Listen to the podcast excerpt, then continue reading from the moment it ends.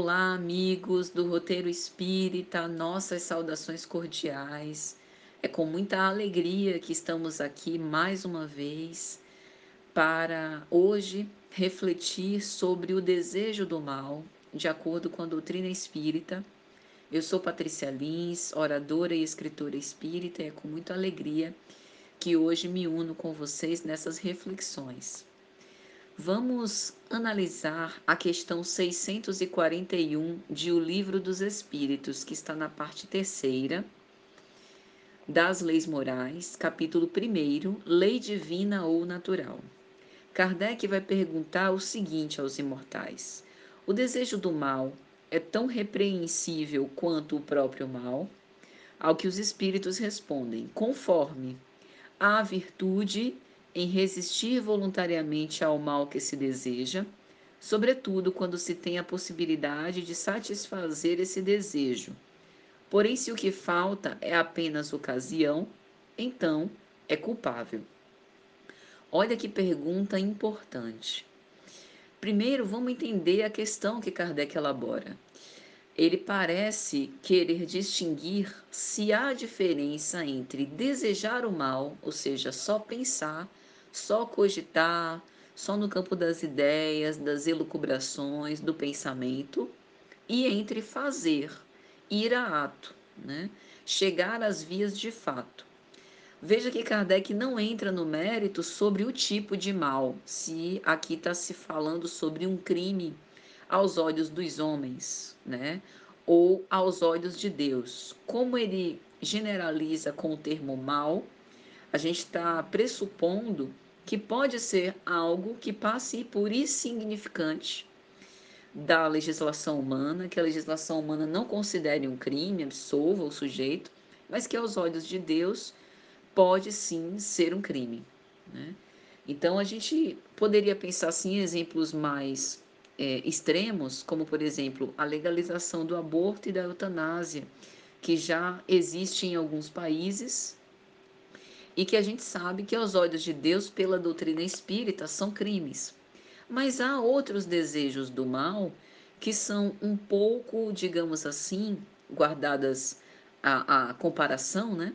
Que são um pouco menores, digamos assim, mas não menos perniciosos, como por exemplo a calúnia, a maledicência, a difamação, que a legislação, inclusive, coloca como crimes contra a honra, né? e que não deixa de ser o mal feito contra alguém e contra a si mesmo. Então, a resposta dos espíritos, ela é categórica, conforme, ou seja, o desejo do mal é conforme tão repreensível quanto o ato consumado. E a gente se lembra que Jesus disse isso.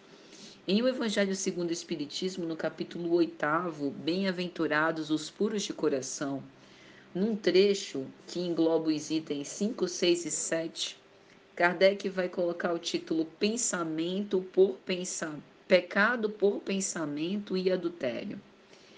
E aí ele cita Jesus, Mateus capítulo 5, versículos 27 a 28. Ouvistes o que foi dito aos antigos: não adulterarás. Eu, porém, vos digo que todo que olhar para uma mulher, cobiçando-a, já no seu coração adulterou com ela. Então, Kardec aborda que isso implica no pecado por pensamento, no desejo do mal, né? Porque nesse caso o mal implica em você cobiçar, né? a mulher do próximo, né, especificamente. Então, é importante a gente pensar sobre isso, porque, do ponto de vista psicológico, há algumas doutrinas, né, algumas escolas psicológicas, a própria psicanálise, ela nos ensina que amor e ódio, por exemplo, são termos de uma mesma equação.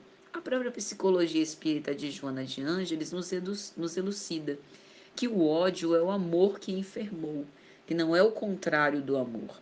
Então, por vezes, o nosso objeto de amor, aquele ser que por nós é muito acalentado, tem um lugar muito especial no nosso coração, diz algo, faz algo que talvez nem ele teve a intenção, mas que nos fere, nos magoa.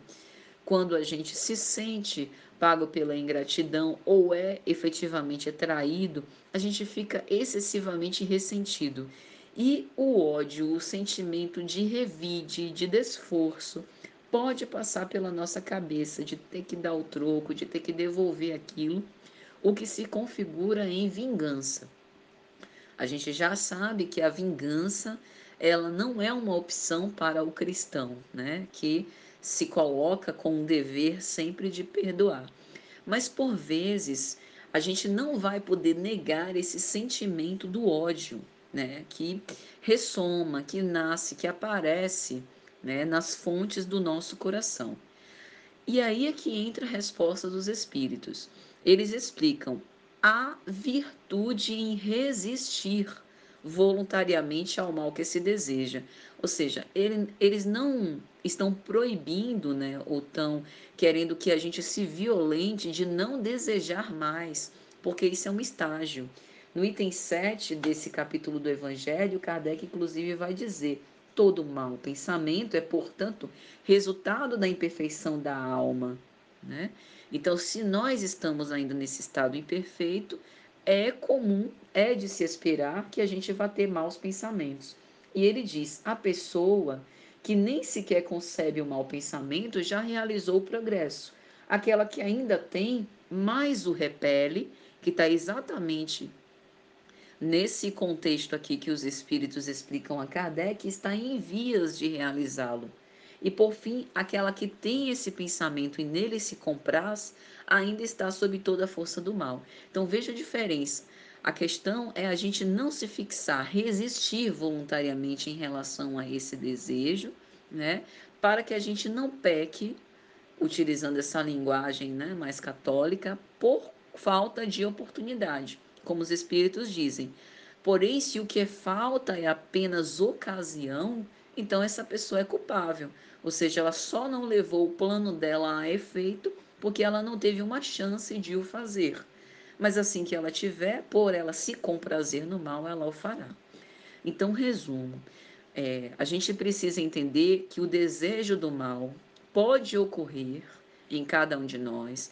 A gente não deve se sentir a pior das criaturas, né, o maior criminoso da humanidade por desejar esse mal, porque psicologicamente imaturos, a gente ainda pode ter esse tipo de mau pensamento que é resultado da nossa imperfeição da alma, porém nós temos o dever de resistir voluntariamente ao mal que se deseja, empreender esforços para repelir esse tipo de pensamento, substituindo com base em leituras edificantes, na prece refazedora, na prática do bem, que muito aos poucos vai nos afastando desse estado mais sombrio.